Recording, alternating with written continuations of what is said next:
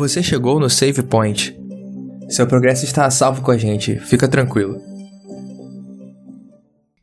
Sejam bem-vindos a mais um episódio do podcast Save Point. Eu sou o Cris e hoje eu estou trazendo para vocês mais um episódio da nossa lição desse trimestre, falando sobre o livro de Romanos. E o título da lição desse trimestre é O Poder do Pecado.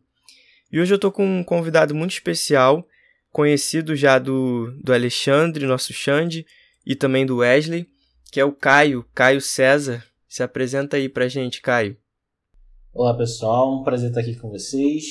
Que seja um momento que a gente possa compartilhar aquilo que a gente tem aprendido durante essa caminhada cristã. Seja muito bem-vindo, Caio. Se quiser contar pra gente um pouquinho sobre você, sobre a sua trajetória, fica à vontade. Ah, beleza. Sou o Caio, como a igreja disse. Frequento a igreja do Jardim Guanabara, que infelizmente Jardim Guanabara, Espaço Esperança. Tenho 30 anos e trabalho com contabilidade. Isso já basta? Precisa do meu CPF? Não, não, já basta. Só para deixar claro, é a Igreja do Jardim Guanabara no Rio de Janeiro, para povo que escuta a gente aí de vários lugares saber de onde ah, que a gente está falando. Bom, a lição dessa semana traz o texto bíblico que está lá em Romanos 2, e aí é o capítulo de Romanos 2 inteiro e o capítulo 3 até o versículo 20. Como é um texto muito grande, nós não vamos ter tempo de ler aqui agora, mas a gente recomenda para você mais uma vez que você leia esses textos, porque eles são muito importantes. O livro de Romanos ele é muito bom e ele é a base, ele é uma base muito sólida de tudo que a gente acredita sobre salvação pela graça, como que as obras se encaixam nisso tudo. Então fica a dica aí para você ler. Eu vou ler só o versículo 1 do capítulo 2. Se o Caio quiser comentar também alguns outros versículos que ele tem anotado, pode ficar à vontade. No versículo 1 diz assim: Por isso, você é indesculpável quando julga os outros, não importando quem você é.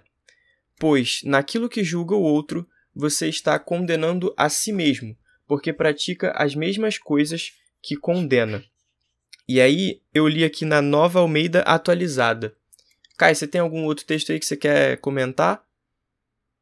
Na minha Bíblia aqui na NVT, a nova versão transformadora, ele dá um, um, um link bem, bem interessante, né? Talvez você pense que pode condenar esses indivíduos, mas é igual a eles e não tem nenhuma desculpa. Quando diz que eles deveriam ser castigados, condena a si mesmo, porque você que julga os outros pratica as mesmas coisas. Então, resumindo aqui, Paulo ele estava fazendo uma crítica, né, aos judeus e aos gentios quanto ao cumprimento das leis. E aí não só as leis dos dez mandamentos, eram outras leis também que às vezes nem se aplicavam aos gentios, como por exemplo a da circuncisão. E aí a gente fala novamente né, sobre a tirinha que nós temos nesse dia. Não dá para eu dizer mais ou menos aqui com palavras o que, que significa, mas assim, a gente tem um primeiro quadrinho onde tem duas plaquinhas, sujo e mal lavado, cada uma apontando para uma direção, e no outro, no outro quadrinho você tem duas pessoas, cada uma caminhando numa direção, e o terceiro quadrinho dizendo, enfim, a hipocrisia. E eu queria perguntar já para o Caio o que, que ele entende né, desse, dessa tirinha. Eu vou voltar até para você é, com uma pergunta. Qual a diferença entre o sujo e o mal lavado? Qual a diferença, assim, o que diferencia o que tá sujo e o que tá mal lavado, na sua opinião? É, pra mim não tem diferença nenhuma, né? É, parece assim que a minha avó é um ditado popular, né? Esse, é o sujo falando do mal lavado, né? Parece que assim, uma, a intenção do mal lavado é parecer limpo, mas na verdade ele não tá limpo, né? Essa é pura verdade. Tão sujo quem, quem se assume sujo, né? Quem tá assim como. O que tá sujo realmente ele dá, é visível e perceptível, é sujo. Mas o mal lavado eu acho que é inclusive pior, né? Parece assim. Parece que teve a intenção de parecer limpo, mas não conseguiu. E eu acho que é muito pior. É, é interessante isso que você falou, porque eu já ia falar que para mim eu preferia estar tá mal lavado. Que pelo menos eu tentei lavar, né? Mas assim, realmente, pela forma como você descreveu, pode ser que seja pior mesmo. Então, nós vimos na lição passada que no primeiro capítulo de Romanos, Paulo faz uma crítica à imoralidade praticada pelos gregos. Mas dessa vez, ele se volta aos judeus e aos gentios, que agora estavam julgando uns aos outros, e também os gregos não cristãos, vamos dizer assim. Mas agora o apóstolo ele censura esses dois grupos, pois eles estavam se achando superiores, a ponto de pensarem que não precisavam da misericórdia de Deus, e os demais que não eram merecedores dessa mesma misericórdia. E eu queria perguntar para o Caio se de alguma forma ele já se sentiu assim, superior a alguém, a ponto de pensar: ah, essa pessoa aqui ela foi longe demais, ela não merece a graça de Deus. E o porquê que isso acontece com a gente? Eu estava lendo é, essa semana o antigo, o que os antigos conhecem como patriarcas e profetas, e agora tem a versão na linguagem de hoje, né? Que estão os escolhidos, eu acho. Que seja isso. E a escritora Ellen White ela vai dizer uma parada muito bacana que eu, tipo, já tinha visto, já tinha pensado sobre isso, mas ela colocou uma linguagem muito mais apropriada. O povo de Israel, quando caminhava durante essa peregrinação que eles fizeram do Egito, né, saindo do Egito indo para Canaã, em muitos momentos eles se encontravam ali com outros povos, né? A intenção de Deus é que eles fossem vistos como um povo abençoado, como um povo que onde tinha um Deus presente, que os amava, que os abençoava, e por isso eles eram prósperos, né? como pode se dizer, né? Só que aí o que, que o povo. O que acontecia? Quando eles ganhavam as batalhas, que muitas das vezes eles não tinham condição nenhuma de ganhar, eles sentiam maiores do que os outros, eles se sentiam mais abençoados do que os outros, eles se sentiam eles não, é, não reconheciam que aquilo ali era impossível para eles. Era, só era possível porque Deus ali agia. E muitas vezes eu já me senti superior porque eu, muitas vezes eu reconheci como minhas vitórias quando eram vitórias realmente de Deus. Eram portas onde Deus abria, eram momentos onde Deus estava presente e eu não conseguia reconhecer isso. Eu achava que eram os meus esforços, eu achava que eram é, as minhas tentativas, aquilo que eu consegui, aquilo que eu conquistei, aquilo que eu aprendi que tinha me dado essa vitória.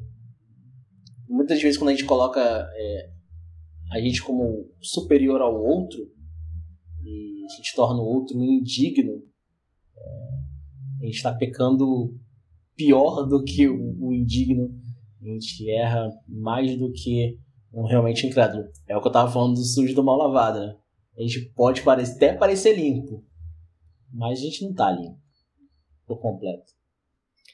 E aí, de que forma estar em grupos étnicos, econômicos ou religiosos diferentes contribui para esse mal? Porque muitas vezes eu posso estar pertencendo a um grupo que esse grupo se vê superior a outro grupo, como era o caso ali dos judeus e aos gentios, né? Então, de que forma que isso contribui diretamente para esse sentimento? É complicado a gente dizer porque isso é uma coisa muito pessoal, né? Quando você está inserido dentro de um grupo, a gente precisa pensar muito do lado pessoal de cada, cada indivíduo dentro desse grupo. Né? Mas, assim, o pecado é um problema universal. O pecado é um problema que nos torna iguais. Eu costumo dizer, Cris, que assim, quando eu olho para você e digo que você não pode me julgar, eu erro. Porque, assim, Todos nós temos pecados. Se a gente fosse colocar uma métrica em todos nós, todos nós temos pecado. Isso é a única coisa que nos une. É o que de fato nos une. Nós não somos unidos por classes sociais, não somos unidos é, por status é, sociais, é, cor de pele, nada disso. Nós somos unidos, a única coisa que nos coloca assim, em condição de igualdade, que todos têm. Quer seja o mais pobre, quer seja o mais rico, todos nós temos pecado. E eu olho para você e falo assim: Cristo não pode me julgar pelo pecado, porque ele é tão pecador quanto eu. Eu já estou julgando você. Estou dizendo assim: olha, Cristo, eu estou te condenando. Você é culpado, então, por favor, não me julgue. Mas eu preciso olhar para você assim, com a, a métrica mais difícil, eu acredito, que toda pessoa deve pensar: a necessidade do perdão. E quando olho para você e penso assim, cara, eu preciso de perdão tanto quanto Cristo, eu consigo me colocar um pouco mais a sua é, um pouco mais na sua pele, sabe? Eu consigo me colocar muito mais no seu lugar. É, você inverte né, essa, essa ótica, né? E acho que é bem interessante a gente olhar por esse lado mesmo. Não do pecado, mas do perdão. Porque a gente já vê que todos nós realmente precisamos do perdão. É bem, bem interessante o que você falou. E voltando nessa parte né, do sujo do mal lavado, é interessante porque Paulo ele chega a dizer lá em Romanos 2,13 que saber o que é certo é diferente de fazer o que é certo. Então eu acho que é exatamente isso que você tinha citado, né? Que uns ali poderiam até saber o que era certo, mas de, da mesma forma que os outros eles também não faziam.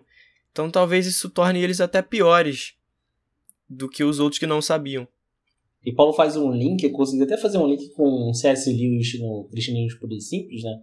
Ele vai falar no verso 14 que até mesmo os gentios que não têm a lei escrita, quando obedecem a ela, instintivamente mostra que conhecem a lei, mesmo não a tendo. Ou seja, não é porque não conhecem a lei que eles não vão obedecer.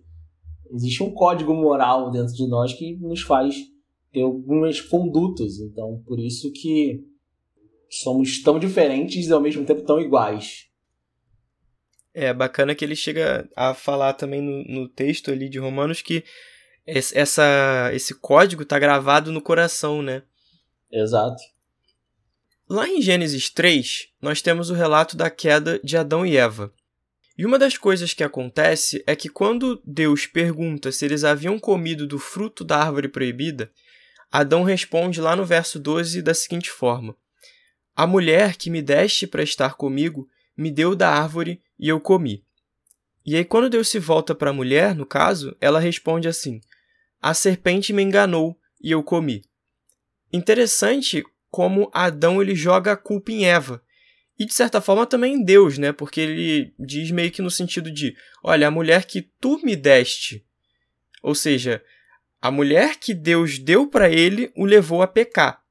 Logo, a culpa era de Deus e da mulher. Segundo essa, esse discurso ali de Adão, né? Eva, por sua vez, ela joga a culpa para a serpente, o animal que mais uma vez Deus havia criado. E aqui a gente vê um padrão de comportamento, né, que ele se inicia com a queda no jardim e ele se estende até hoje. De nós tentando jogar a culpa dos nossos erros para cima dos outros.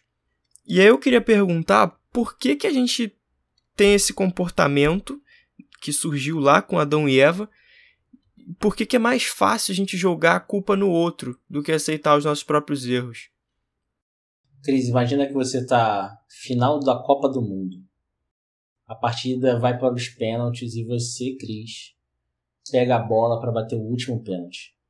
A decisão daquela partida está nas suas mãos. Você pega aquela bola, você assume a responsabilidade. Você é o camisa 10 do time. Você vai, coloca a bola na marca do pênalti. Você imagina que ali no, na marca onde você colocou, existe um pequeno morrinho, uma pedra. e aí você vai. Quando você coloca a bola e você vai bater esse pênalti, quando você bate na bola, a bola bate nesse morrinho, bate nessa pedra, se desvia e você perde o pênalti. A responsabilidade, Cris, é da pedra, do morrinho ou é sua que você assumiu a responsabilidade de ir lá bater o pênalti? É complicado. Eu diria que é da pedra, né? Porque a culpa ali do erro foi da pedra. Você teve a intenção de, pelo menos lá, assumir a culpa, né? De falar assim, ó, vou bater, eu não sei o que vai acontecer. Mas eu vou bater esse pênalti, o que acontecer, beleza. É... Mas a gente gosta muito de transferir a culpa, né? A gente, Mas a aí, rapidão, só, só fazendo um comentário. Se eu fizer o pênalti, porque se a bola bate na pedra, desvia do goleiro e entra no gol, o mérito Você... é de quem? Meu, né? Exato. Aí, tipo, aí você você obtém a glória. Então, se você obtém a glória, o mérito é seu. Mas se você não consegue obter o êxito na, naquela função, naquela habilidade, você prefere transferir a culpa, né? Não, tinha um morrinho, tinha uma pedra, tinha alguma coisa que ele... Eu estava disposto a fazer o que era certo, mas alguma coisa aconteceu, algo no meio do caminho, né? Aconteceu. A gente prefere transferir a culpa, né? A gente consegue ver o resultado lá no final, falar assim, talvez se Adão e Eva tivessem essa noção do que aconteceria depois, eles iam já pensar na desculpa assim, olha, eu não sabia muito bem, tipo, as regras não estavam muito bem postas, sacou? Ele ia falar assim, eu não sabia quais eram as consequências, mas Deus tinha desde o início falado quais eram as consequências. Eles sabiam qual era a regra do jogo. Sabiam exatamente o que iria acontecer.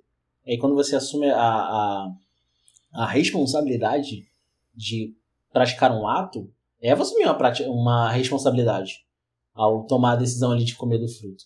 E Adão ainda foi pior. Ainda chega depois sabendo o que, que era, fala assim: Quer saber? Eu vou comer também. Tipo, ele assume essa responsabilidade. E depois chega assim: Não, não, não, peraí, peraí. A culpa não é minha, não. A mulher que veio com suas artimanhas e me deu a fruta. E aí, tipo, e a mulher fala: Não, não, peraí, a culpa é da serpente. E, tipo, vai gente vai transferindo a culpa, tipo, como se isso fosse amenizar a nossa culpa. E a serpente talvez nada. dissesse que a culpa era de Satanás, né? É, eu não tenho nada a ver com isso, tava aqui tranquila. Do nada, do nada. Vê Satanás tomou posse aqui, eu tô falando, nem sabia que eu falava. Entendeu? e a gente vai transferindo a culpa, tipo, transferindo, vai transferindo, tipo, na intenção de amenizar a culpa. Isso não vai acontecer. E interessante que nisso tudo, que é nessa cadeia de transferência de culpa, no final das contas, como eu citei, né, a gente culpa a Deus. E mesmo não sendo culpado, ele assume essa culpa e morre no nosso lugar, né? Exato. Bom, chegamos no nosso momento hipertexto, onde nosso convidado vai receber a palavra pecado e vai dizer a primeira coisa que vem à sua cabeça. Culpa. É uma quando eu penso no pecado, eu penso na culpa que eu vou sentir depois. Imagina, é, eu gosto muito de usar alguns exemplos. Imagina que você, eu, eu cresci com intolerância à lactose. Na minha época não era moda ser, ser ter intolerância à lactose, né? Hoje é moda, hoje todo mundo tem. Tem gente que depois de adulto descobre que tem intolerância à lactose. Na minha época, tipo, não era modinha e além disso, eu, infância muito humilde, né? As pessoas diziam que eu tinha alergia a leite. Então tudo que era de leite eu não podia comer. É, então, assim, foi o contexto que eu cresci. Mas, assim, chocolate é muito bom, né? Quando você pode comer um chocolate, e eu pensava assim, puxa, eu vou comer esse chocolate assim mesmo, não quero nem saber. Aí depois que eu comia, aí vinham as consequências da, da minha intolerância, e eu ficava tossindo, aí eu ficava aquele sentimento, tipo, por que que eu fiz isso sabendo as consequências do que, que acontecer? Mas naquele momento eu tava preocupado só com, tipo, quer saber? Eu vou comer, eu não vou pensar não, eu vou comer, eu vou ser feliz, eu vou pensar em mim, é isso mesmo, sou eu em primeiro lugar, eu quero, não quero saber. E depois ficava tossindo durante dias, tipo, passando mal, tossindo, e eu ficava pensando assim, por que, que eu fui comer aquele chocolate? E nem era um chocolate bom, era um biscoito ah, não, hipopó. Aí... É, hoje Hoje eu poderia fazer, eu, poxa, comi um Lindt, aí eu é, passei mal. algo bom época, pra valer a pena, né? Na época eu ficava assim, por que eu me sujei por tão pouco? e tipo, é, é o sentimento de culpa. Quando eu penso no pecado, eu penso exatamente assim. Eu sei das consequências daquilo que vai me trazer, eu sei exatamente o que é certo e o que é errado, mas eu tô pensando em mim. Eu tô pensando, tipo, em ser feliz ali. Eu tô pensando em ser, tipo, ter um momento de prazer naquele instante. Não pode ser depois. Só que depois já é culpa. E eu fico pensando assim, por que, que eu fiz aquilo? Por que, que eu comi isso? Sabendo exatamente daquilo que eu. É, daquilo que podia acontecer. Então por isso que eu falo assim, quando eu penso no pecado, eu penso exatamente na culpa. O que vem depois. Mas isso não impede que eu não peque. Porque eu continuo pensando em mim, eu continuo sendo egoísta, eu continuo avaliando as coisas só da forma como eu quero. E aí depois eu fico pensando assim, por que, que eu fiz isso? É, eu lembrei aqui de uma época que eu aquela fase ali da puberdade, né, que geralmente a gente fica com muita espinha e tal, e aí fica tentando entender por quê. E por mais que tem gente que diz que amendoim também às vezes causa espinha e tudo mais, comigo não era assim. Comigo era gordura, coisas gordurosas. E aí entrava entravam duas coisas em específico: fritura e chocolate. Então, cara, para mim era certo. Eu comia chocolate naquele dia, no outro dia eu tinha certeza que já ia ter uma espinha no meu rosto. Então foi uma época até que assim, eu emagreci bastante, porque você tá no colégio e tal, né? Você quer ficar. Nasce uma espinha ali no seu rosto de manhã, você já fica, não, não posso ir pro colégio hoje, porque olha só, aqui na ponta do nariz e tal, não tem nem como disfarçar. E era exatamente isso que você falou, assim. Eu sabia que se eu comesse chocolate, se eu comesse batata frita, o que fosse, no outro dia eu ia passar o dia inteiro com uma espinha no rosto, me sentindo a pessoa mais feia do universo, né? Mas mesmo assim eu comia batata frita, chocolate às vezes e depois me arrependia também.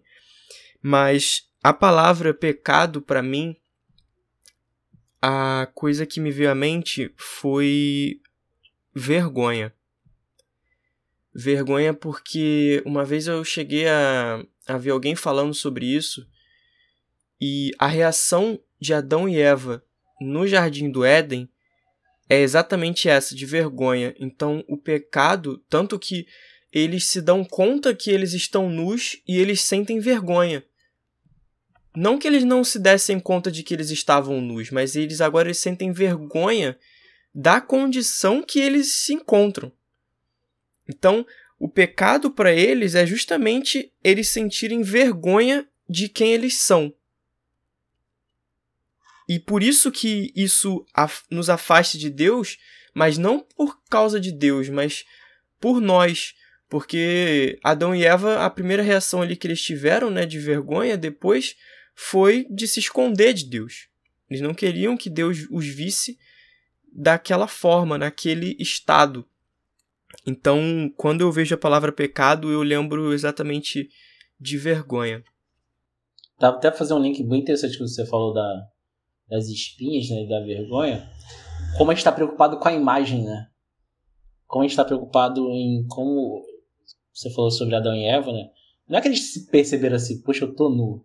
Eles estavam na cabeça deles pensou assim, como é que eu vou aparecer assim? Como é que eu vou me apresentar diante de Deus assim?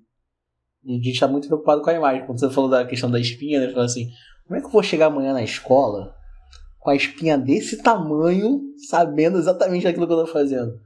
Eu tô muito preocupado com a minha imagem. O pecado é, é um atentado, eu vou dizer assim, de uma forma bruta de dizer, mas é uma, uma forma da. Como as coisas assim mudaram, né? Deus nos torna perfeitos, nos, faz, nos cria perfeitos, a imagem e semelhança dele. O pecado distorce isso, nos faz, nos faz parecer é, errantes, nos faz parecer indignos, a gente fica preocupado com a nossa imagem, porque a gente não é mais parecido com Deus.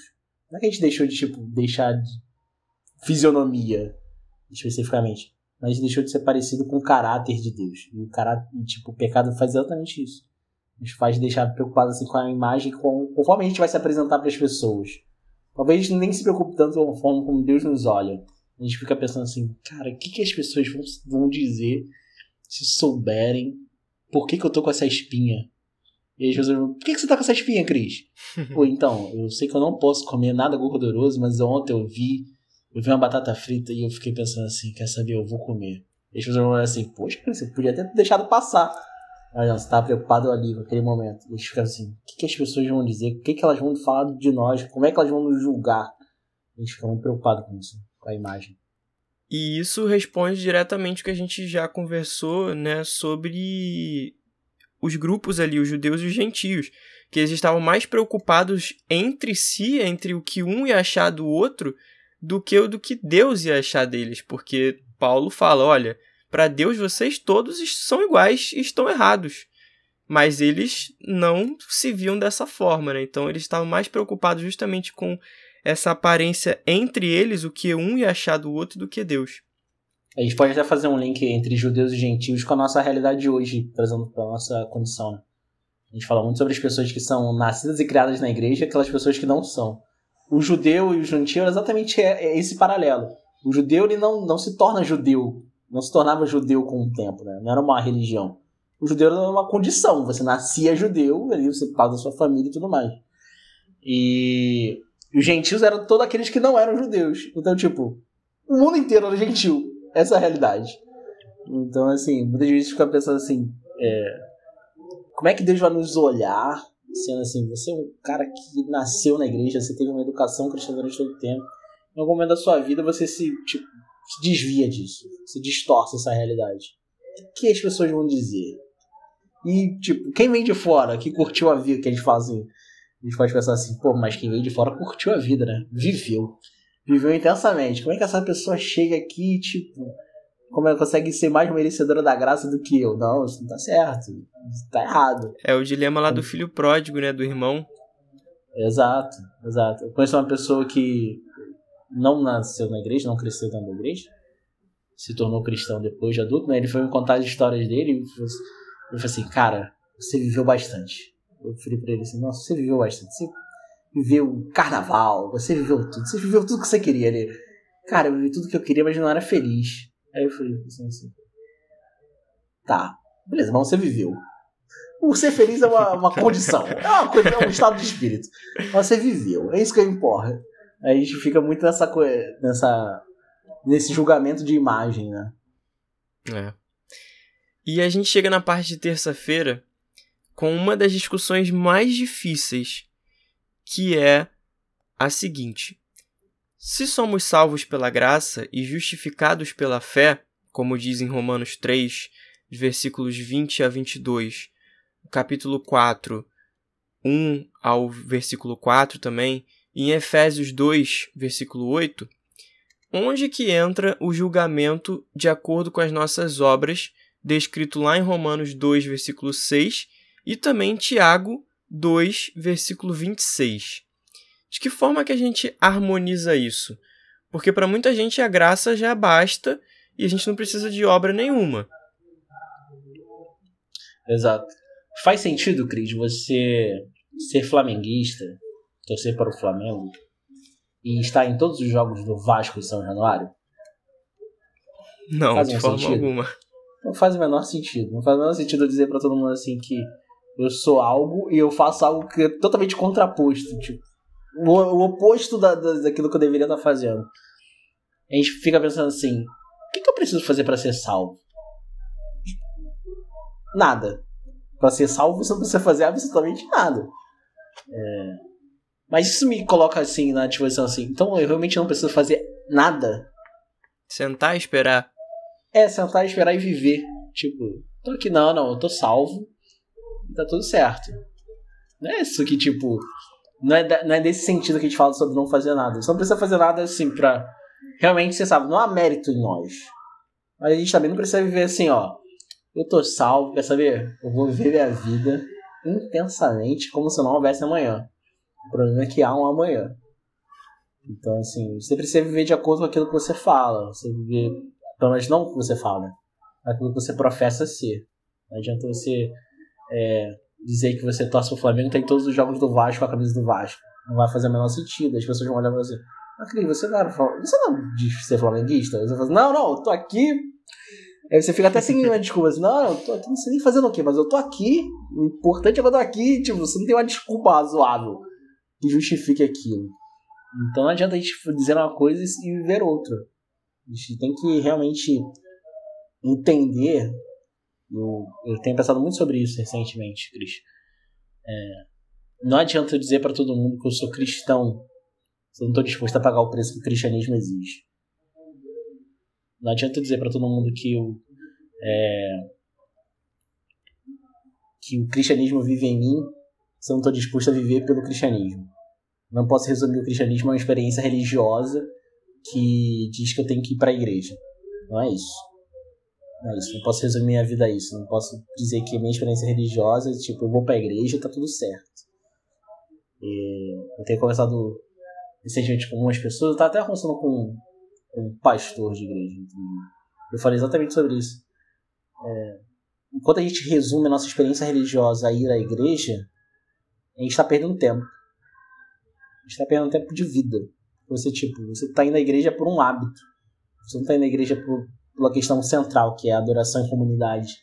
É, você não está indo para prestar um culto, você está indo para assistir um culto. Se o culto não for bom, você critica. Você não está disposto a sair dali e viver aquilo que você pegou. Você não tá. Você até gosta de ouvir um bom sermão, mas você não está disposto a ser desafiado pelo sermão, de praticar e colocar aquilo em prática. Você quer ouvir um sermão que vai acusar as pessoas para que você tenha consciência tranquila e falar assim, ó, tá vendo aí como ele tá acusando o seu pecado? Tá vendo aí? Conheço gente que tá assim, ó, em pecado.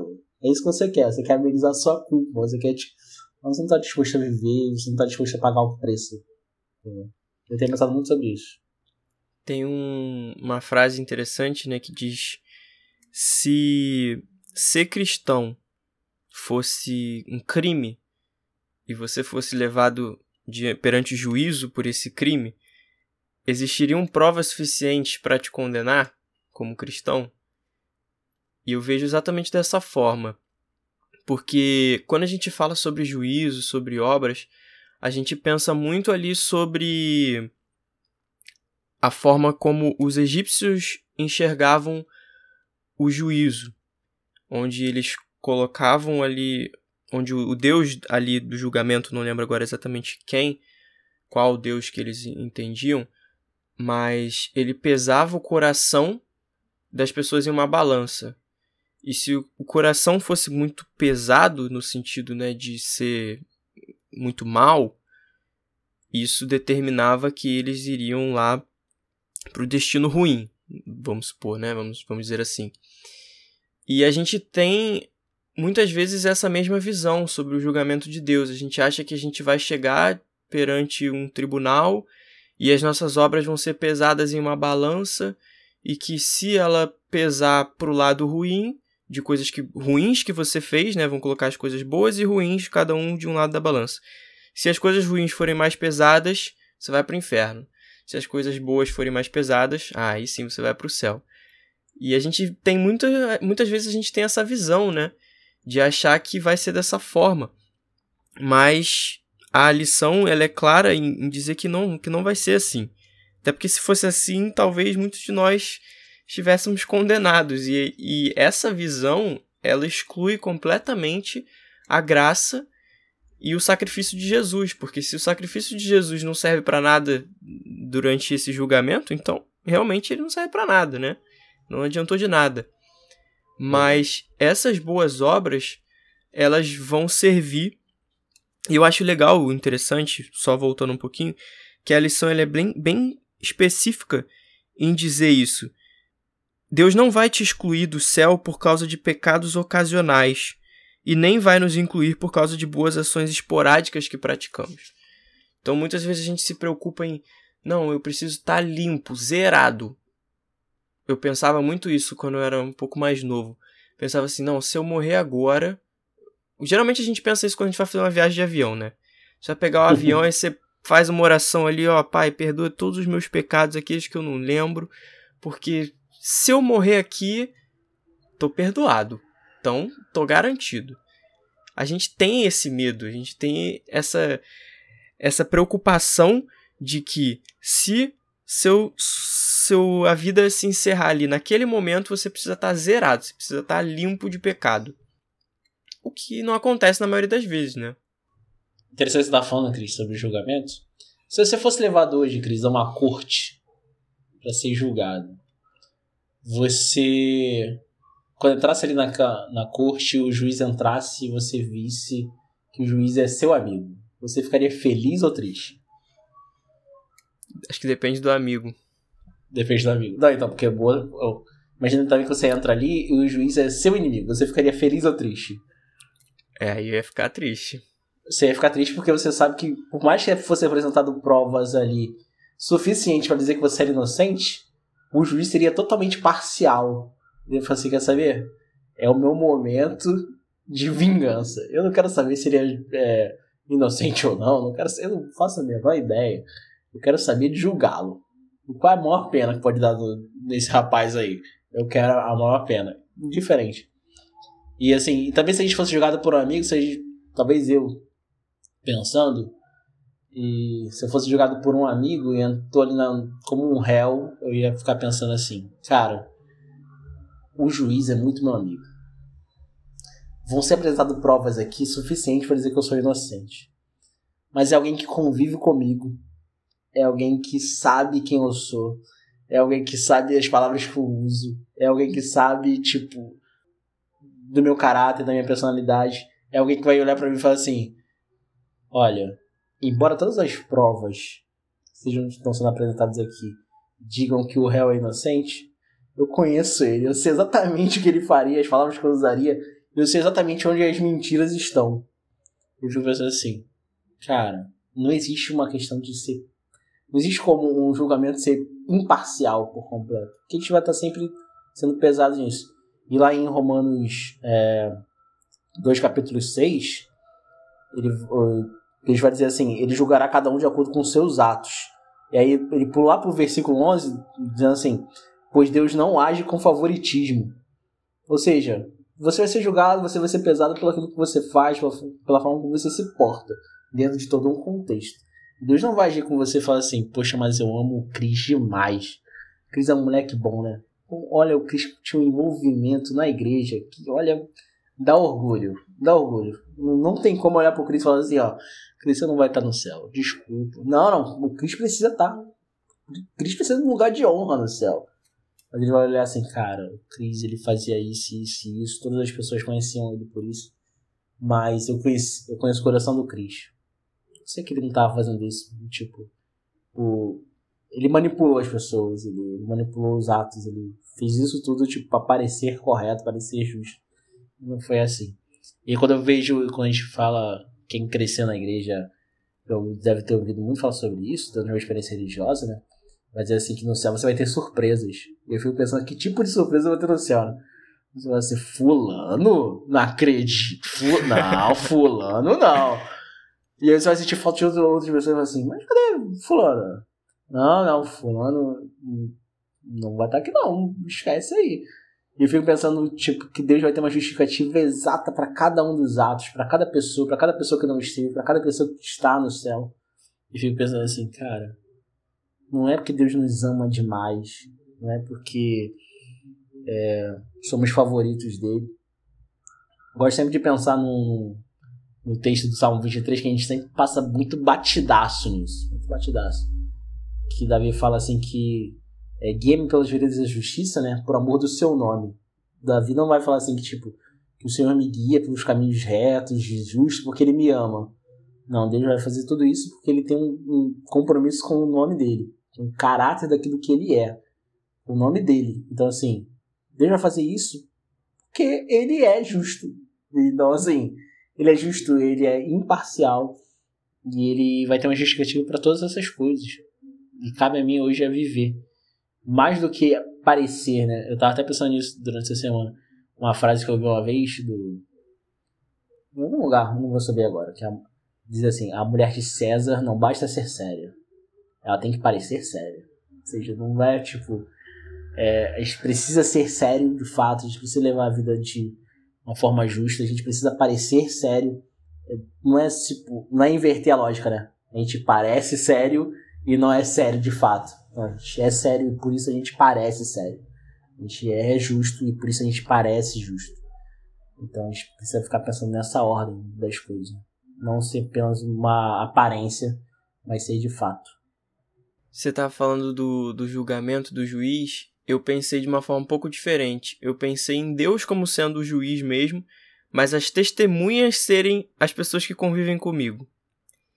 E aí, nas testemunhas, eu vou ter gente que convive comigo no trabalho, que convive comigo no futebol, onde geralmente a gente se perde um pouquinho, o controle e tal.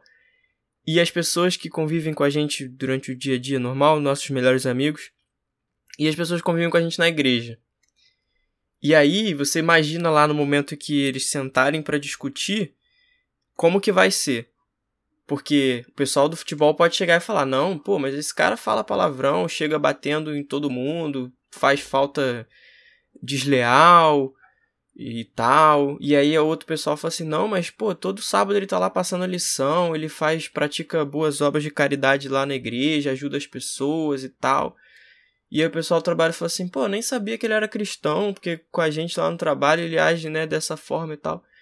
E aí eu fico pensando exatamente dessa forma, que as obras elas vão servir, e como você falou, né, justamente para mostrar tanto a misericórdia de Deus, em mostrar que ninguém ali que está sendo julgado é perfeito e merece por suas próprias obras ser salvo, e mostra também o, o único julgamento justo que vai acontecer na história do mundo, que vai ser esse de Deus. Que ele vai colocar, olha, não, mas eu posso dizer que quando ele fez isso ele não estava sendo sincero. Então, assim, isso para mim deixa bem claro toda essa situação. E aí você também citou um, um caso, né, um exemplo, que a gente vai chegar no céu e a gente vai pensar, poxa, mas fulano não tá aqui. E essas obras vão servir justamente para mostrar como Deus foi justo. Porque ele vai levantar e vai dizer, olha, porque senão eu podia chegar e falar assim, poxa, não, mas o Caio merecia estar tá aqui, por que o Caio não está aqui? Isso foi injusto. E aí Deus vai poder chegar com as nossas obras e apresentar, olha, Caio não merece, claro que ninguém merece, mas o Caio não está aqui porque o estilo de vida que ele viveu não condiz com aquilo que ele dizia ter aceitado a graça e tal, ter vivido pela fé. O estilo de vida dele não condizia com isso, né? É, você estava falando sobre que tipo de testemunhos iam favorecer você ou não, né? Eu tava pensando aqui na história de Pedro, né? Se você pensa assim, Pedro, as multifacetas que Pedro tinha ali, né? Se você pegar ali a galera que convivia ele como um discípulo, Tipo, você vai falar assim, não, Pedro é um grande líder. Tremendo líder, um cara que, que tipo, tava ali disposto realmente a dar a sua vida pela obra. Se você pegar a galera que tava no contexto do jardim ali quando Jesus é preso, vai falar assim, Pedro, o, o rapaz que cortou a orelha, um agressivo. A gente nem ia fazer nada com ele, o rapaz já puxou a espada aqui, já cortou a orelha. Aí se você pega a galera que, tipo, vê Pedro negando Jesus, vai falar assim, Pedro era cristão? Não, Pedro? Não, Pedro a gente perguntou aqui pra ele assim, Pedro, tudo bom? Não é você que anda com Cristo? Ele falou pra mim, ó, nem conheço ele, nem, nunca nem vi. Quem é esse rapaz aqui? É Cristo? Não, conheço. Isso também se você perguntar pros cristãos depois ali em Atos, você vai ver como Pedro era importante e como ele tinha essa referência religiosa. Eles imaginam colocar todo mundo no julgamento e falar assim, aí o juiz fica assim, peraí, a gente tá falando do mesmo Pedro? É, exatamente a gente tá falando da mesma pessoa, tipo, é um cara que é agressivo, é um cara que não conhece Jesus, é um cara que era um líder, é um cara, tipo, quem é o Pedro de fato? Jesus conhece o nosso coração e vai dizer assim, vai poder justificar exatamente cada ato, cada situação, cada chance que Deus nos deu de sermos diferentes. Nós escolhemos ser egoístas, nós escolhemos o pecado, nós escolhemos conviver com a culpa e no resumo de tudo, Deus vai ser justo. De fato. Eu gosto muito, eu tava pensando num texto é, recentemente sobre os, o Novo Céu e a Nova Terra. Eu muito que a referência que João dá em Apocalipse, né? eu vi um Novo Céu e uma Nova Terra, nos quais habita a justiça. Eu fiquei pensando depois, por que João fez tanta referência tipo, para dizer que ali habita a justiça? É porque realmente Deus vai ser justo conosco, vai equilibrar as coisas da forma como realmente são. E a gente está nesse contexto de julgamento e o neurocientista Pedro Calabres, ele diz que é impossível para a mente sã não produzir nenhum tipo de julgamento. E aí ele explica esse processo em um vídeo que o link tá lá na lição de quarta-feira, e a gente vai colocar o link também aqui na descrição desse episódio. Mas resumindo, ele afirma que o julgamento moral é uma reação natural do ser humano, que ao ouvir uma história aparentemente ali bizarra, isso te gera uma reação natural, geralmente onde você precisa tomar alguma decisão moral. E aí essa decisão ela é carregada de emoção. E aí eu recomendo fortemente que vocês assistam esse vídeo, é bem interessante. E eu queria aproveitar e perguntar para o Caio de que forma nós podemos lidar com essa reação natural de modo a não prejudicar os nossos irmãos e não nos colocarmos em pecado. Primeiro, se você quiser explicar se você acredita, se você concorda ou não que é uma reação natural, pode partir daí. Gosto sempre de pensar que toda história tem três lados, né? A de cada uma das pessoas envolvidas é a verdade. Nem sempre, quando você vai ouvir uma história de alguém, você vai ouvir toda a verdade porque você vai ver a visão da pessoa sobre aquilo que aconteceu. Quando eu pensei na história de uma pessoa que casada, vivia um relacionamento e um dia, tipo, um determinado dia de sol, essa pessoa saiu de casa e, tipo, decidiu que ali seria o momento do divórcio. E, tipo, as pessoas em volta, ninguém entendeu, os amigos, a família, ninguém entendeu. E aí, quando eu soube dessa história, eu fiquei pensando assim, beleza. Aí todo mundo julgou a pessoa. Assim, mas por que a pessoa fez isso? E tipo, tudo mais, falou, falou, falou, falou. E aí, quando eu vi, estava assim, ah, beleza. Alguém foi lá ouvir a versão da pessoa? Da história? Saber por que que isso aconteceu? Que, tipo, ninguém sai de casa, assim, um belo dia e fala assim, saber, não quero mais meu casamento, eu vou embora. Talvez tenha uma, uma versão da história dela. Uma versão do motivo pelo qual ela fez isso. Mas a galera já tava muito magoada com toda a história. Com todas as pessoas envolvidas e, tipo, ouvir a versão da pessoa não, tipo, não ia mudar muito aquilo que as pessoas já achavam e pensam sobre ela. Mas, assim, é muito difícil a gente ouvir uma história e não participar. Cris, se você me conta uma história sobre algo que aconteceu com você da forma que você se sentiu lesado e prejudicado, eu vou ter a tendência, a, pela nossa amizade, a olhar para você e falar assim: Poxa, é, o Cris estava prejudicado nessa história. Eu não sei toda a história, eu não sei qual é a versão, não sei por que, que as coisas aconteceram, mas eu tenho essa tendência. Isso, é, por um lado, é bom. Por um lado, é bom, porque pelo menos prova que a gente tem uma conexão, a gente tem assim, eu não vou chegar, não vou pegar uma pedra e falar assim, o Cris, não quero saber qual é a versão do Cris da história. Eu quero saber de apedrejá-lo, eu quero saber de julgá-lo, eu quero saber, tipo. Mas eu vou assim, pô, por Cris fazer isso, por Cris ter tal atitude, é, algo aconteceu.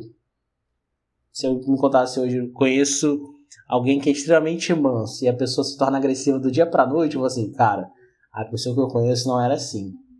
Mas, tipo, algo aconteceu, algo desencadeou, algum gatilho teve, sacou? E aí o, o exemplo que a gente pode até citar aqui, que é a mulher flagrada, é, flagrada em adultério, né? Jesus está ali, tipo, é, parece ser uma situação armada, e aí quando Jesus chega, tipo, para as pessoas é, dentro do contexto do evangelho, né? Muitos que estavam cercando Jesus e colocavam Jesus nessa situação queriam motivo para condená-lo. Queria saber qual a opinião dele, queriam ter base, tipo, é, para poder criticá-lo. Eu tava pensando essa semana, eu, tava, eu comecei a ver é, Star Wars. Eu sempre critiquei a galera que viu Star Wars. Né? Tipo, ah, não, nunca entendi muito bem, mas eu comecei a ver. Aí eu tava no Natal assistindo, aí um primo meu chegou assim, mas você não gosta de Star Wars, por que você tá vendo? Eu assim, eu tô vendo que eu quero criticar com base. Entendeu? Agora eu vou ter um motivo, vou ter uma justificativa. E as pessoas que acompanhavam Jesus exatamente assim. Acompanhavam Jesus e falavam assim, ó, eu quero saber qual a opinião dele, que eu quero criticá-lo com base. Quero levá-lo ao julgamento com base. Tipo, eu quero, tipo, distorcer aquilo que ele fala, mas eu quero ter base, eu quero estar ali perto. E Jesus mostra um tipo um ato totalmente diferente. Eu gosto muito de pensar que Jesus mostra um reino totalmente invertido daquilo que a gente está preparado sobre um reino. Ele vai dizer sobre é, tudo aquilo que a gente cria sobre imagem de ilusão sobre o reino, ele vai lá e destrói isso de outras formas, né? De muitas formas, inclusive. E é, é a história da mulher flagrada adultério é exatamente assim. Jesus vai lá, ao invés de julgá-lo, ele coloca é, as pessoas que estavam ali dispostas a apedrejá-la contra a parede. Começa tipo, as pessoas, nossa, eu não posso estar aqui julgando alguém com pecado tamanho. Eu não posso, não posso, não posso, não posso, não posso. E é muito difícil a gente lidar com alguém que conhece o nosso coração. Não sei se Cristo já teve a oportunidade de mentir para alguém que você que te conhece muito bem. E aí, tipo, ou então você conhece uma pessoa e você sabe que a pessoa tá mentindo e a pessoa vai contando a história e você fica assim: Eu sei, tenho certeza que é mentira. Mas eu tenho absoluta certeza que é mentira. E é exatamente Jesus assim, mas eu fico imaginando Jesus assim, vendo a gente tomando algumas atitudes e olhar pro nosso coração e falar assim: eu tenho certeza que é mentira, rapaz. Não tenho, eu tava lá. Eu vi que não foi assim. Tenho certeza que é mentira. É muito difícil lidar com alguém que conhece nosso coração de forma tão profunda, de forma tão especial. E tá disposto, assim, a nos amar, mesmo sabendo dos nossos erros. Mesmo sabendo, tipo, que a gente não merece a graça. Mesmo sabendo que a gente não merece é, ser salvo. Mas ele tá disposto a nos amar mesmo assim. Tá disposto a nos salvar mesmo assim. muitas vezes a gente não entende eu quero acreditar. Eu penso que muita gente vai se perder exatamente porque não entende esse amor. Eu não, não aceita isso. Não aceita, tipo, como é que eu posso ser amado mesmo sendo tão sujo? Como é que eu posso ser amado parecendo tão mal lavado? Não consigo entender. As pessoas, muitas pessoas vão se perder exatamente por causa disso. Partindo dessa ideia, né, que o julgamento é algo natural, a gente tem controle do que a gente faz depois que surge esse sentimento. E eu acho que o foco, nosso foco, deve ser exatamente nisso. Beleza, que seja uma reação natural, mas o que, que eu posso fazer depois? Eu vou lá para poder apedrejar essa pessoa ou eu vou tentar entender, vou tentar. Não sei se você, Kai, já teve. Já, já aconteceu isso com você, comigo já. Quando você vê uma história ou escuta uma história, alguma coisa assim, e aí você tem essa tendência natural já, tipo, ah, mas também, né, tava fazendo isso e tal, tava procurando, já tava fazendo alguma coisa que é errada e tal, e você já, beleza, condenou a pessoa, acabou, fim. E a gente, quando vê as notícias, acho que é um exercício de julgamento, né? É um exercício de julgamento. Você tá assistindo ali o noticiário e tal, ah, fulano matou fulano e tal, não sei o que, você, nossa, que desgraçado, né? Merece ser condenado, enfim, acabou. Próxima notícia. Né? É a tendência que a gente precisa escolher um lado, né? Isso, exatamente. Se a gente tivesse escolher um lado do que é o um lado certo e o um lado errado. Tipo. Sem saber um... da história toda. É, não existe um lado totalmente certo, não existe um lado totalmente errado. Se a gente for pensar de fato. A gente precisa escolher um lado. E aí? Você precisa. Qual, qual lado que você vai estar escolhendo? Qual é a decisão, tipo? E, e, e, e tipo assim, nós julgamos e somos julgados exatamente pelas escolhas que a gente faz, tipo. Aí tipo, você fala assim, não, mas eu acho que a pessoa é totalmente errada. Aí alguém que acha totalmente certo fala assim, como é que você pode? Você teve a audácia, a coragem de achar que uma pessoa desse tipo tá errado. Aí fica assim, aí ainda fica indignado, assim, mano, por que você tá me julgando? Mas eu é. já julguei alguém, tipo, já me coloquei nessa posição, né? Então, assim, essa tendência que a gente precisa escolher um lado. E e é muito complicado a gente dizer assim, pô, qual lado que a gente precisa escolher? Eu, então. sinceramente, então, não consigo dizer, em todas as situações que eu vivo, todas as situações que eu escuto, qual lado eu preciso escolher. Por mais que algumas coisas pareçam extremamente certas, outras coisas pareçam extremamente erradas, eu não sei exatamente qual lado escolher em muitos casos. Mas se torna, às vezes, um pouco mais fácil de você tomar algumas decisões quando você conhece esses dois lados, como você citou, por exemplo quando eu vejo alguma notícia que atinge uma pessoa de determinado grupo que não é o grupo a que eu pertenço, eu não me sinto muito abalado. E um exemplo disso é por que, que a gente se choca tanto com os atentados que acontecem no Ocidente e não com os que acontecem, por exemplo, no Oriente ou em países onde a cultura é completamente diferente da nossa a gente se solidariza muito mais. Então, assim, quando a gente passa a conhecer as pessoas, a gente passa a ter essa esse senso que você citou aí, por exemplo, poxa, não, mas eu conheço fulano, calma aí, essa história não tá muito bem contada, deixa eu ver exatamente por que que ele fez isso, né? Eu fiquei pensando quando estava falando de Jesus, quando ele chega lá no templo, ele revira tudo e tal, joga tudo pro alto, pega o chicote, começa a bater nas pessoas pensando assim, cara, imagina uma pessoa que nunca tinha ouvido falar de Jesus e tá ali e vê um cara entrando e quebrando tudo, falando assim, que isso? Que esse cara aí? Esse cara tá tipo, né, um, um vândalo? Esse é, cara é, é um vândalo, existe, né? Existe, é a prova que existe muito mais contexto do que texto e ação, né, na Bíblia. Pois quando é. Jesus faz, é. Quando Jesus faz isso, ele tá, tipo, revoltadaço porque a galera transformou o pátio em comércio. Aí você fica assim, Aí existem pessoas que vão falar assim, tá vendo aí? O pátio é o lugar onde a gente não pode fazer comércio na igreja. As pessoas ficam assim, mas quando você vai ver a fundo, qual era o contexto da história? O pátio era o lugar onde as pessoas mais humildes poderiam ficar. O templo era ocupado por, por pelas outras pessoas, né? Por quem tinha mais é, condição financeira e tudo mais. E o pátio é lugar das pessoas mais humildes. Aí, quando as pessoas transformam aquilo ali em comércio, o que acontece? As pessoas que eram mais humildes não tinham espaço para adoração. E Jesus fica revoltado com isso e sai quebrando tudo. Aí, se você fala assim, tá vendo aí? Jesus um vândalo. Jesus uma pessoa revolucionária. Era um... se contradizendo. Aí a gente fica assim, não entende o contexto, né? Pois é, muito bem. Caio, suas considerações finais assim, que a gente poder finalizar esse estudo, É muito importante que a gente entenda o que é o pecado e a forma como isso afeta a nossa vida no dia a dia. Todos nós somos pecadores. Não há nada tipo que nos torne melhores do que alguém. Não há nada melhor que te torne melhor do que o outro. Todos nós somos pecadores, de fato. Todos nós precisamos e carecemos da, da graça de Deus. E quando a gente entende isso, a gente consegue ver isso de forma intensa. É muito difícil a gente não julgar as pessoas. É difícil a gente não julgar as situações, muito difícil que a gente não é, tome partido, não escolha lados. Mas é muito importante também que a gente entenda qual era o lado de Deus. O que, que Deus espera que a gente faça? Qual é a opinião que Deus tem sobre isso?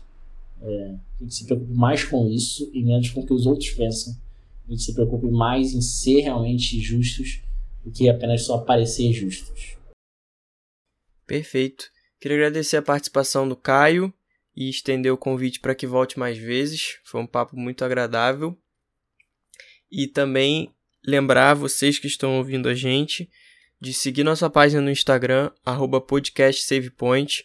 E se você tiver alguma dúvida, pode mandar um direct pra gente, a gente sempre responde. Ou pode mandar por e-mail também, para o e-mail pod.savepoint.gmail.com Então, ficamos por aqui e nos vemos semana que vem no próximo episódio. Até mais! Você ouviu o Save Point. Obrigado pela companhia e nos vemos na próxima fase. Até lá!